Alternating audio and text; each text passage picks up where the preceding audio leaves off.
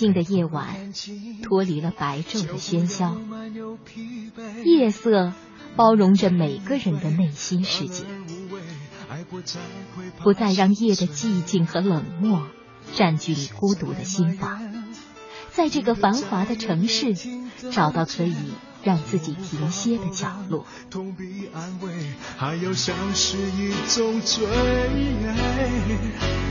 你需要多少时间藏好你眼里的泪？别让我后悔，爱不等于了解，不过一场宿醉。青青草有约，每晚守候你的心情讲述。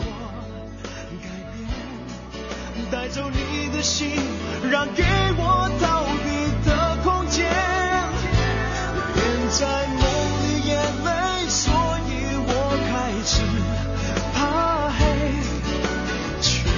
接近夜，太接近清楚的终结。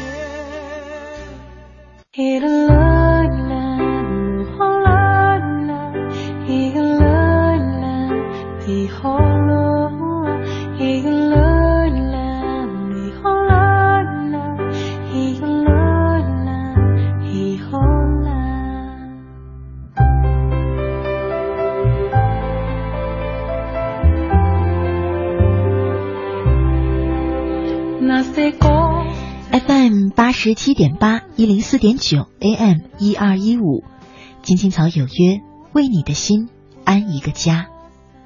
收音机前的听众朋友们，草家的家人们，大家晚上好，欢迎准时走进由中央人民广播电台华夏之声为你带来的青青草有约，我是你的朋友乐西，在遥远的首都北京向你送去夜晚的问候，你在他乡还好吗？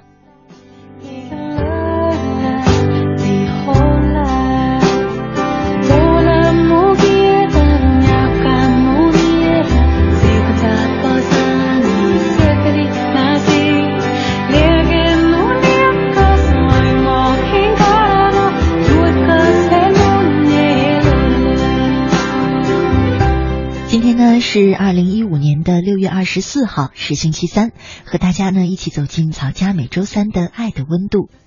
昨天一位叫做朝天的朋友，他给我在微信当中留言说：“乐西姐，我是个没有人爱的人，你说这样的人生还有活着的意义吗？”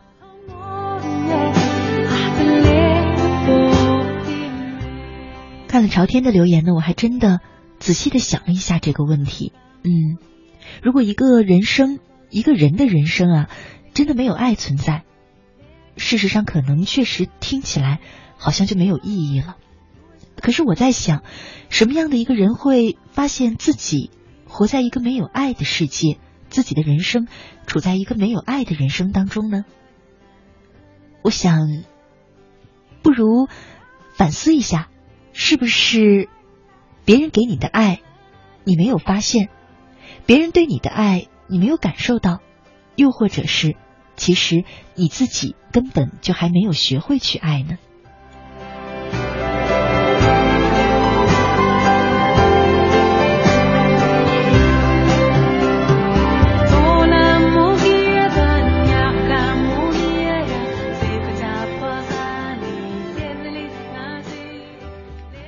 所以呢，在今晚的爱的温度当中，我想和大家一块儿聊的话题就是，其实很多时候我们以为自己会爱，却没有得到爱，事实上很有可能是你根本就不会爱。今晚呢，我们一块儿聊一聊，爱也需要学习。在我们节目进行的同时呢，你可以通过微信参与到我们的直播互动当中，在微信里找到我的账号“乐西快乐的乐珍惜的惜”，输入这两个汉字，注意是汉字不是拼音。找到我的账号之后呢，加关注就可以留言给我了。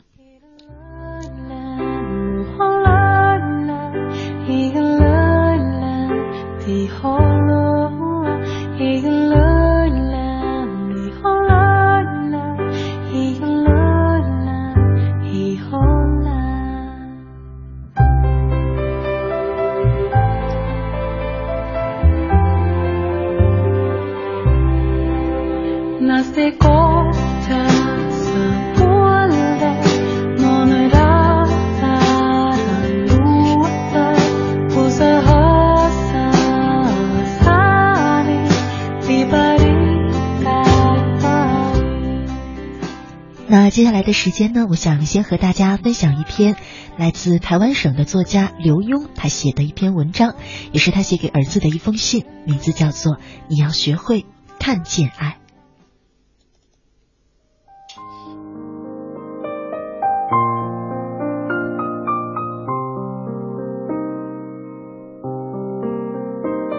今天下午走进书房的时候，赫然发现四只大虫站在我的桌上。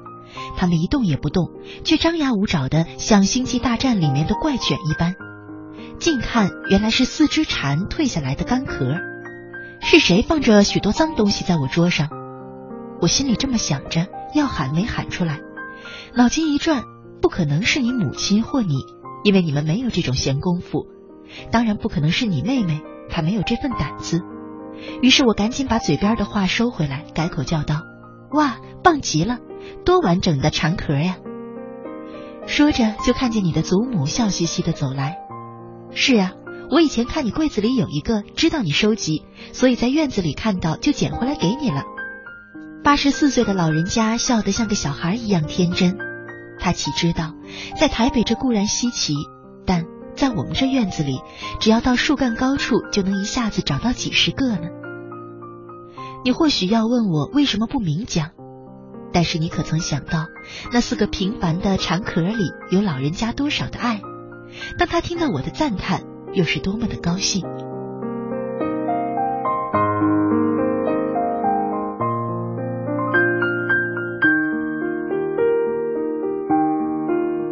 记得我以前画室的墙上总挂着几张儿童的涂鸦吗？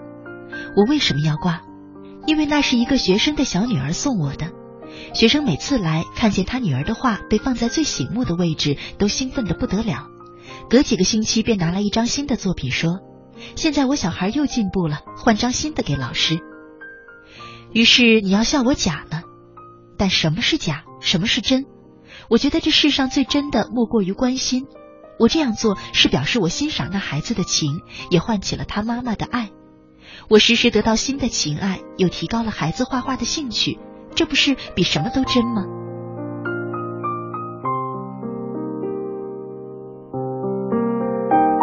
相信你一定不记得，当你妹妹刚会走路的时候，有一次在院子里拔了一朵蒲公英花给你，你接过来哼一声就甩了。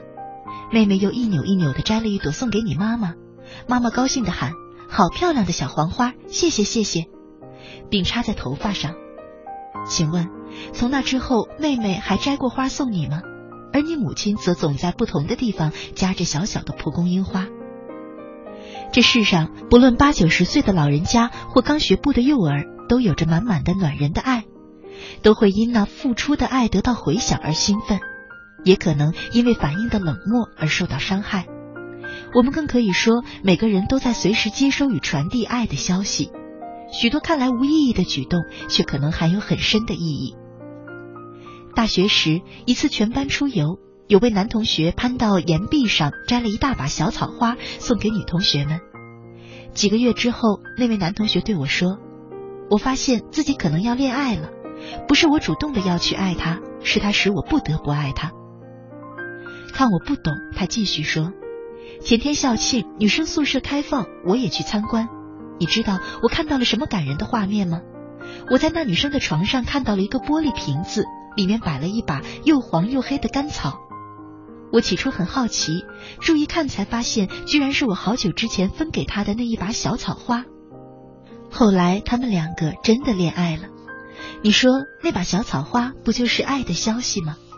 而人们最容易受到感动的，正是自己在平凡表现中所获得对方的关注。因为若没有心，没有爱，谁会去注意别人的小动作呢？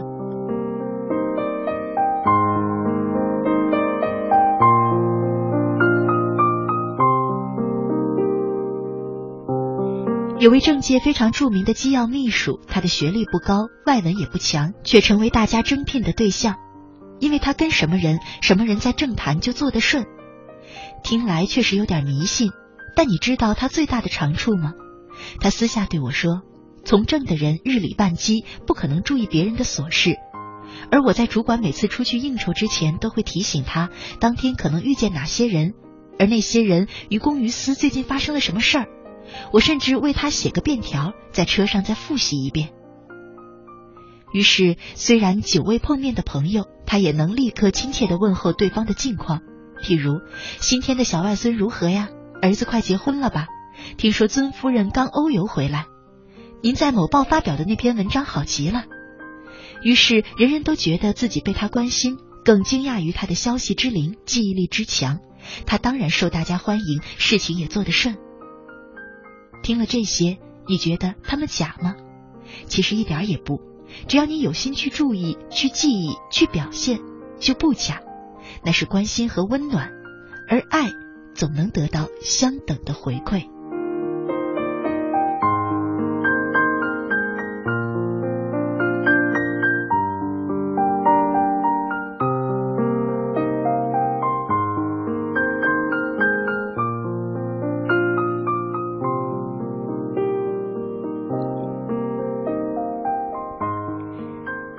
这就是呢，想和大家在今天分享的第一篇文章。你要学会看见爱。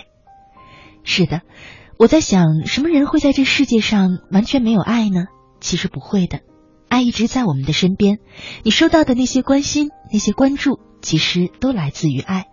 爱不一定只有爱情，身边有许许多多的人都爱着你，可是呢，你却没有学会看见他们的爱。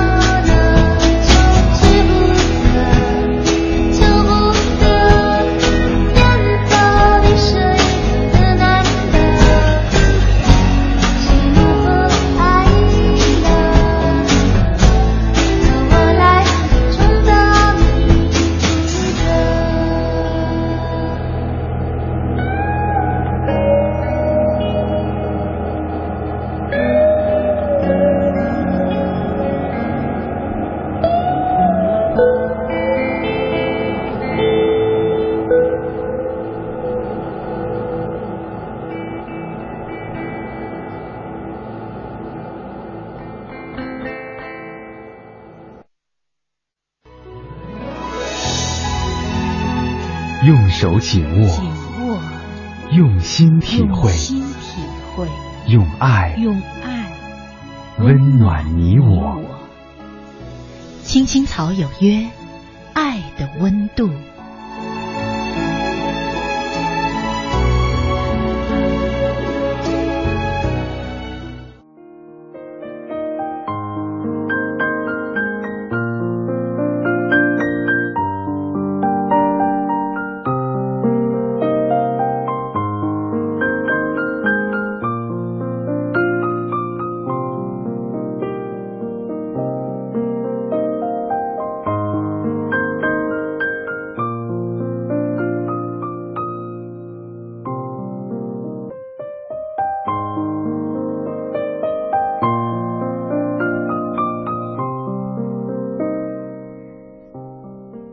夏之声，青青草有约，爱的温度，我是乐西。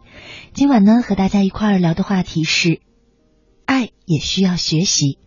在我们节目进行的同时，你可以通过微信参与到我们的直播互动当中，留言给我。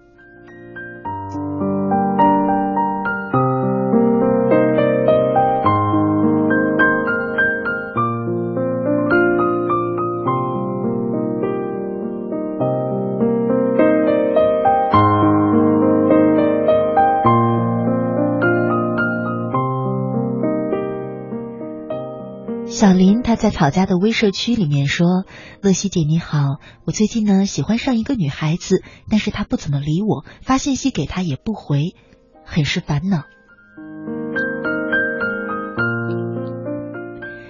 我觉得啊，好像很适合我们今天的话题去聊。是啊，爱是需要学习的。嗯，其中一个方面呢，就是表达爱。我想这也是需要学习的。嗯。你发信息给他，他不怎么回，也不怎么理你，显然他还没有爱上你。可是呢，这是不是说明他就没有机会会爱你了呢？我想也不是。嗯，你爱一个人，你要学会如何去爱他，如何呢去吸引他爱你。你只是发信息给他，却没有展示你的优点、你的长处、你对他的关心、你对他的好，那么叫他如何去爱你呢？我想，嗯，在追求一个人的过程当中，学会如何去爱，也是挺不错的一个选择。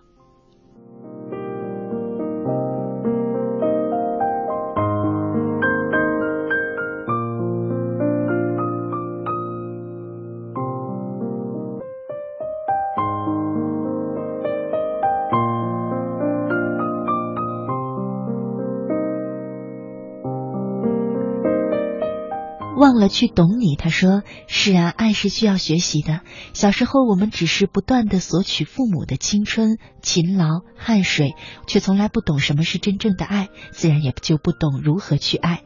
等长大后，我们从父母、从身边的人身上学会了什么是爱，也慢慢懂得了如何去爱，爱身边的人，爱我们美好的生活。其实爱也许是一种付出，懂得了付出，才会有收获。所以，在我们生活里，不要吝啬我们的爱，学会爱了，就用心去爱他人，也爱自己吧。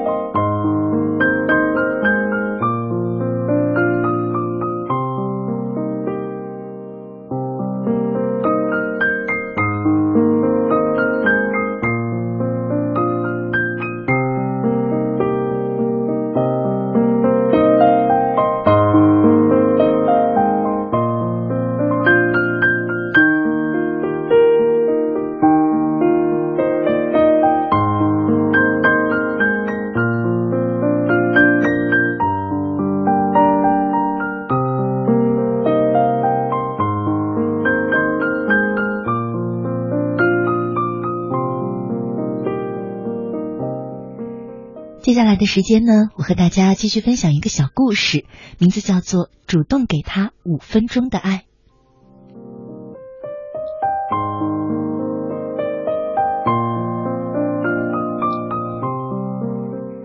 三个辛苦的上班族女士在聊天第一位说：“我老板脾气坏，天天发飙。不过偶尔他会心情好一点，通常我都会好好的享受这一刻，称为五分钟的爱。我知道过了个这五分钟，走出办公室，下一次再见到老板，他一定会旧态复萌的，所以我要好好把握。说完，三位女士都发出了一声长叹。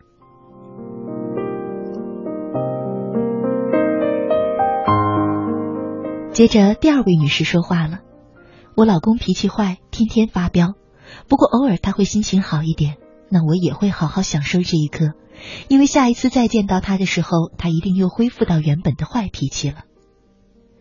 这时候，第三位上班族却哈哈大笑起来。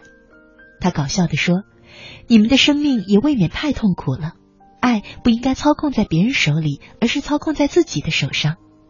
所以我每次和老板、客户和任何人讲话，都是自己先抱着爱，爱他们，而且只爱五分钟。”这个奇怪的理论让另外两位上班族睁大了眼睛，几乎异口同声的问：“这样不就更会受伤害了吗？”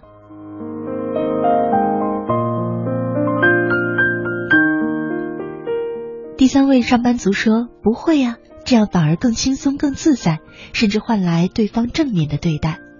一种是等对方爱你五分钟，一种是每次都主动爱对方五分钟，一切都在心里。”却是完全不同的待人处事的态度，这让我想到之前杂志曾写过某明星分享自己摆 pose 的秘诀，如何在镜头前如此自然，眼神如此大放电力。他说：“我看到摄像镜头都告诉自己，我正在和他谈恋爱。其实这是很有道理的，在这个高压的社会下，人与人之间有时充满了矛盾和过往的芥蒂。”只要你心中觉得怪怪的，就不可能踏出第一步。于是你永远只能被动的处理你和别人之间的关系。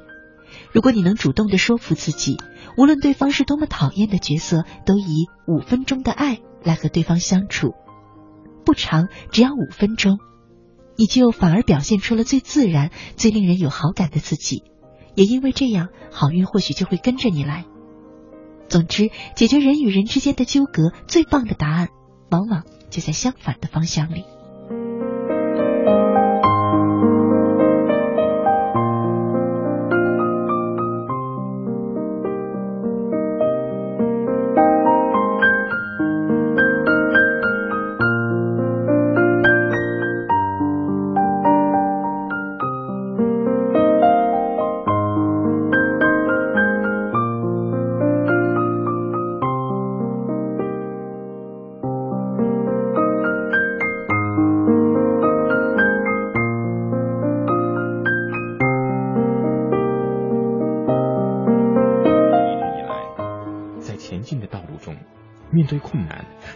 选择微笑去坚强面对，因为在他的背后有一个温暖的家。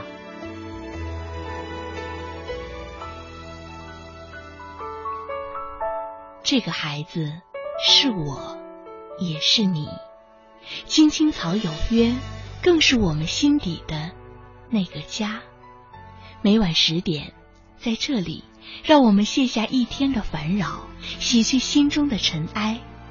明天，我们一起轻松启程。电话不停在吵，老板不停的闹，总逃不开工作表，做完了又来了，怎样也甩不掉。回家感觉真好，别管世俗纷扰。把一整天的面罩、忙和累的大脑都往热水里泡，让每一个细胞忘掉烦恼。我的家就是我的城堡，每一砖一瓦用爱创造，家里人的微笑是我的财宝。等回家才知道自己真的重要，双手能为家人而粗糙，多么荣耀，那么骄傲。你为我把饭烧，我为你打扫，我回家的感觉实在真的太。好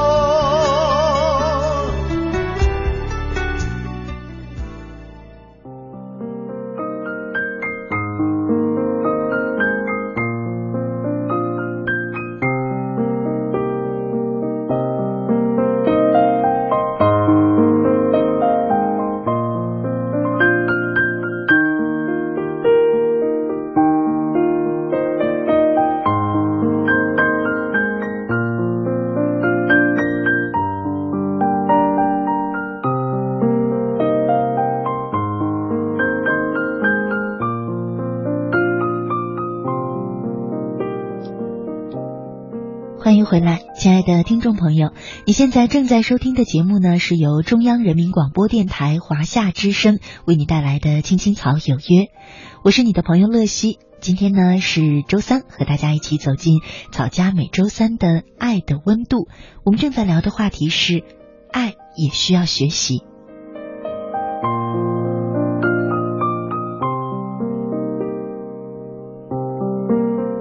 时候，我们总觉得自己得不到想要的爱。事实上，反过头来看看，也许这个原因应该从自己身上找。是不是我们没有学会如何去爱呢？说真的，学会如何去爱挺难的，因为它不亚于学习任何一项知识或者技能的难度。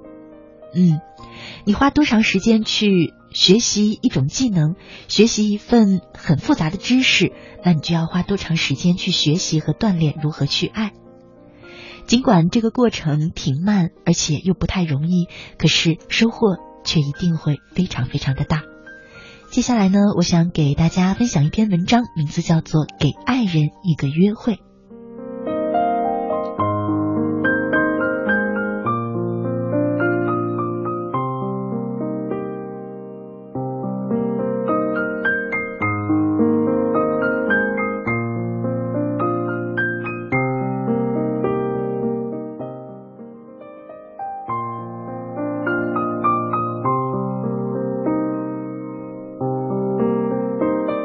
结婚二十一年后，妻子希望我能带另外一个女人出去吃饭、看电影。他说：“我爱你，但我知道另外一个人同样爱你。他希望同你待在一起。”妻子希望我见的另外那个女人是我的母亲。她寡居了十九年，但由于我公事繁忙，加上家里还有三个孩子，所以只能偶尔去看看她。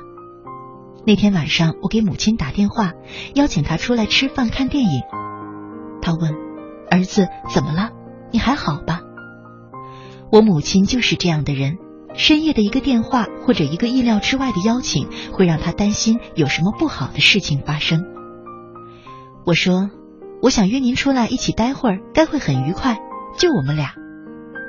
他稍稍想了一下，然后说，我很愿意去赴约。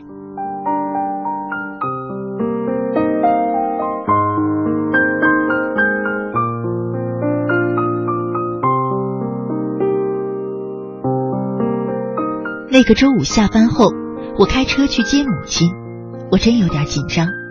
到他家的时候，我见他同我一样，对这次相聚显得有些没有把握。他新卷了头发，穿着外套站在门口等我。那件外套是他在最后一个结婚纪念日上穿的。母亲朝我笑，他脸上容光焕发，犹若天使。母亲一边上车一边说：“我告诉朋友们，我要和儿子出去。”他们很感动，他们也期待着我们聚聚。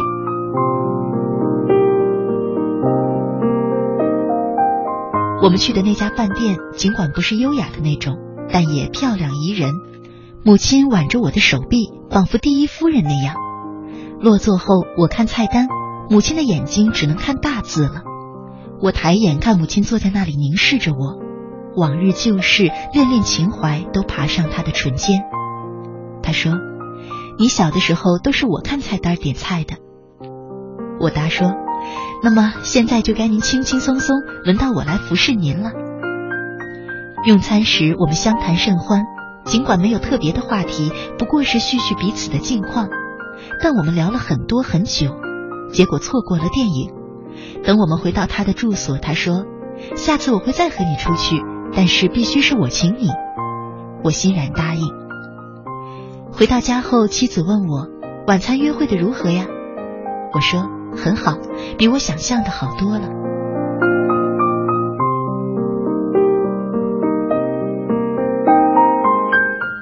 几天之后，母亲心脏病发，突然去世，悲痛来得如此突然，我根本来不及为她做点什么。后来我收到了一个信件，里面附着我和母亲上次用餐的那家餐厅的一张收据。里面有一个小便签儿，写着：“我已经提前买单，因为不确定到时候是否能到。但无论如何，我付了两位的消费，你的一份，你太太一份。孩子，你真不知道那晚对我而言意义有多重大。我爱你。”就在那一刻，我终于明白，及时说出“我爱你”有多重要，给我们爱的人应得的快乐时光，又更有多重要。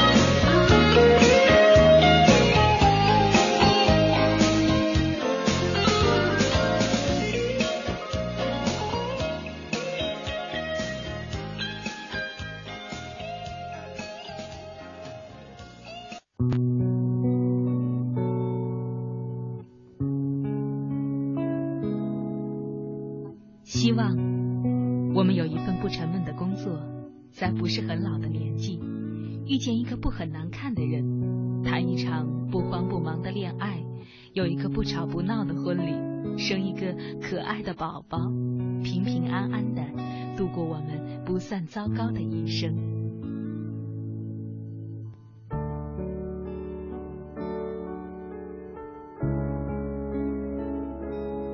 青青草有约，陪伴你度过即使是平凡但却不平淡的一生。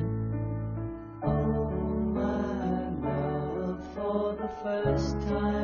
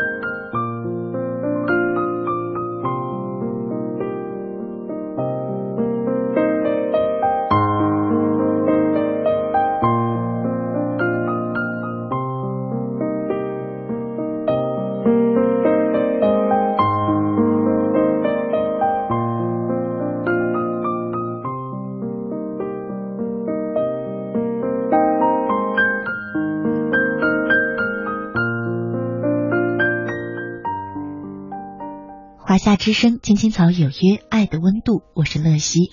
今晚呢，和大家一块儿聊的话题呢是爱是需要学习的。在我们节目进行的同时呢，你可以通过微信参与到直播互动当中，在微信里呢找到我的账号“乐西快乐的乐，珍惜的惜”，输入这两个汉字，注意是汉字，不是拼音，然后呢就能找到我的账号，加关注就可以直接留言给我。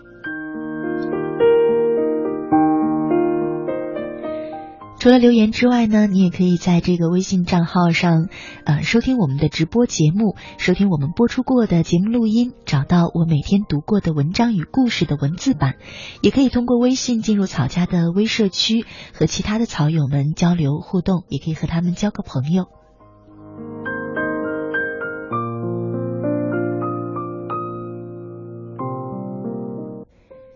今晚我们正在聊的话题是学习爱。我们常常说学习这个学习那个知识啊、技能啊、兴趣啊、爱好啊，可偏偏忘了，其实有一种我们每一个人都需要、都渴望的东西，那就是爱，它也要学习。其实没有一个人是生来就会如何去爱的，爱总是我们慢慢的学习、慢慢的摸索过程当中获得的一种能力。对，爱是一种能力。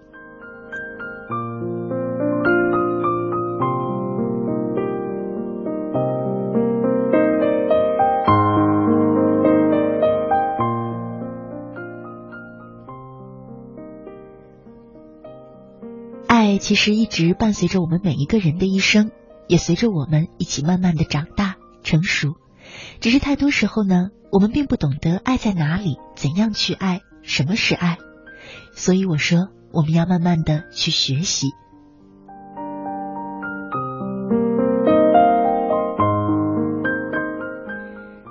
学习去感受爱，像我们在上半段节目当中分享的第一篇文章说的那样，去感受身边每一个人对你的善意、对你的关心、关注，那些都源自于爱。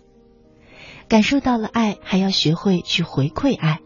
是的，单方面付出的爱一定会因为你的没有回馈而冷却掉的。收到了爱，要及时的反馈，这也是我们要学习的一部分。接着可能就要学习如何主动去爱，如何在爱里平衡付出与收获等等。说来说去，爱真是一个挺大的话题，要我们在生活当中的每一天、每一次感受到它的存在时，都要去学习如何爱。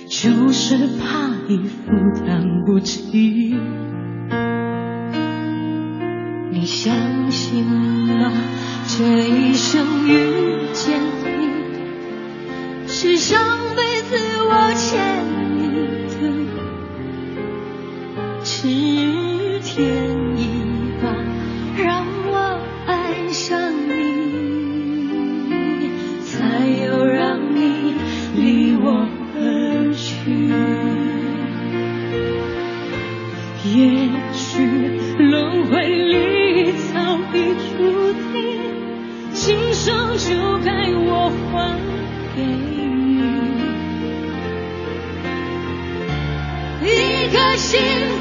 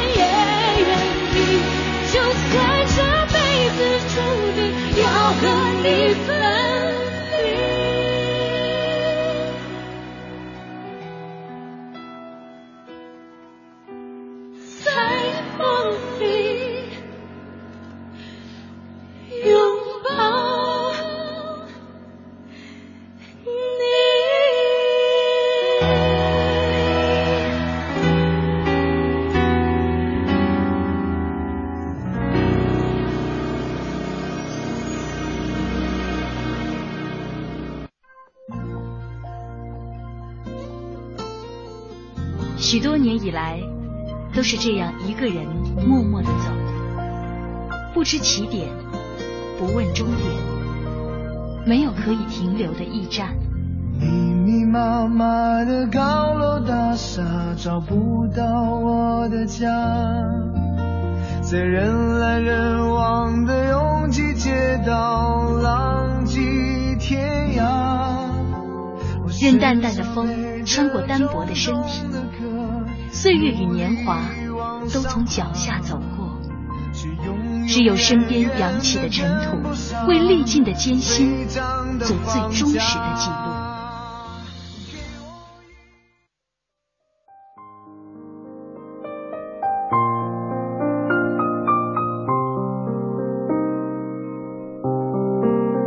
中国人的含蓄是出了名的，比如宝黛之间的爱情那样痴心，那样缠绵，但彼此的心扉至死都不忍向对方敞开，死死守着，最多也就是一个虚掩，宁肯让他在半明半暗中纠结寂寞，直至枯朽。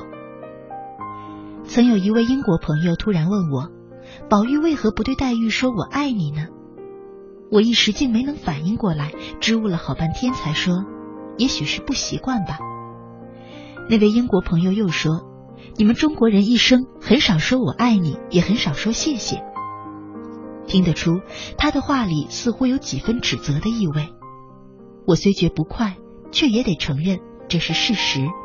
当然，我还知道另一个事实：英国人可能就是这个世界上说我爱你或谢谢最多的。但这又能够说明英国人就比中国人更懂礼貌和真情吗？我不以为然。于是回应他说：“我们中国人所看重一个人的，不是说什么，而是做什么。所以黛玉从不期待宝玉会说我爱你。倘若宝玉真的说出了这样的话，那也定会羞煞黛玉，讨得他一句好没意思的话这样的无趣来。不由得便又想到了朱自清背影里父亲蹒跚着穿过铁道，爬上月台，去为远行的儿子买些橘子的情景。那样的深情重得几乎不堪承受，一句谢谢，亦或我爱你，又怎么能够了得？所以只好沉默，甚至不敢正视对方，仅把那终于消受不了的眼泪悄悄地留给了自己。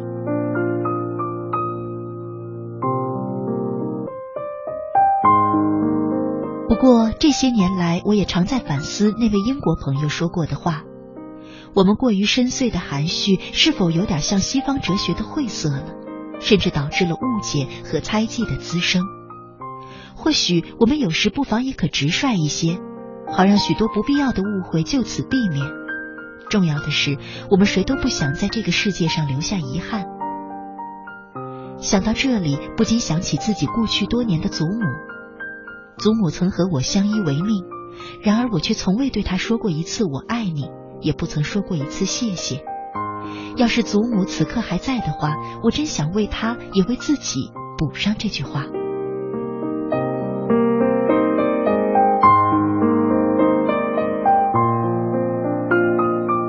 这一年的春天，我再一次来到祖母的墓前，凝望着祖母的墓碑，忽然觉得，其实有许多本该说的话都没有说出，而那些话的分量丝毫也不轻于“我爱你”和“谢谢”。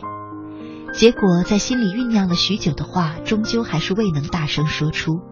遗憾本身大概就是无法弥补的吧。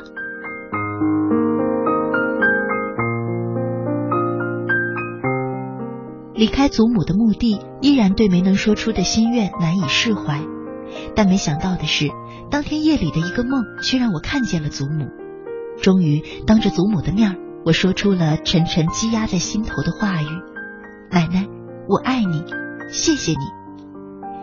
听到我的话，祖母先是一愣，继而点点头说：“孩子，我知道。”祖母没有说：“孩子，我也爱你，我也谢谢你。”是的，这同样是祖母一生中未对我说过的话。然而，这却像是我同祖母多年间保有的一种真情默契，什么都不必说，只需默默牵挂着对方就好。爱是彼此心灵间不需要说出的那份默契和感动，正像祖母所说的那样，我知道。